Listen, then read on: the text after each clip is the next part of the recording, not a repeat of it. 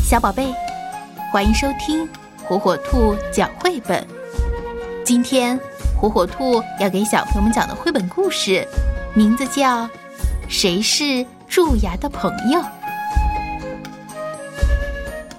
大家好，我叫蛀虫，我就住在冰冰的嘴巴里面。我的工作是专门破坏人家的牙齿，所以呀。我最喜欢看冰冰牙痛时的哭脸了。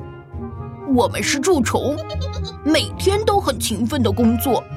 我的家呀，就住在冰冰的嘴巴里面。我有许多伙伴，他们跟我一同生活。我们的工作就是努力把冰冰的牙齿弄坏，变成蛀牙。不过牙齿实在很硬。所以我们必须下一番功夫，才能使牙齿变黑，渐渐蛀成一个大洞。到那个时候，我和我的伙伴就高兴了。你看，你看，冰冰又在刷牙了。哎，就是因为冰冰每天刷牙，所以我们才不容易蛀掉她的牙齿啊。不好了，冰器来了！弟兄们注意，快找地方躲起来。因为我们都藏在冰冰的牙齿中间或牙龈的缝隙里，所以很可惜，大家辛苦建立的成绩，最后还是被冰冰的牙刷给破坏掉了。但是冰冰做人很大方，他每天都免费请我们吃好多甜点，像是饼干啦、巧克力糖了、牛奶糖了，哇，实在是太棒了！现在冰冰的嘴里全是黏黏的甜浆，我和伙伴们就拼命的去舔，真是太过瘾了。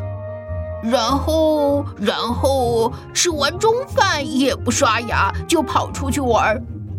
喂，大家来吃饭哦！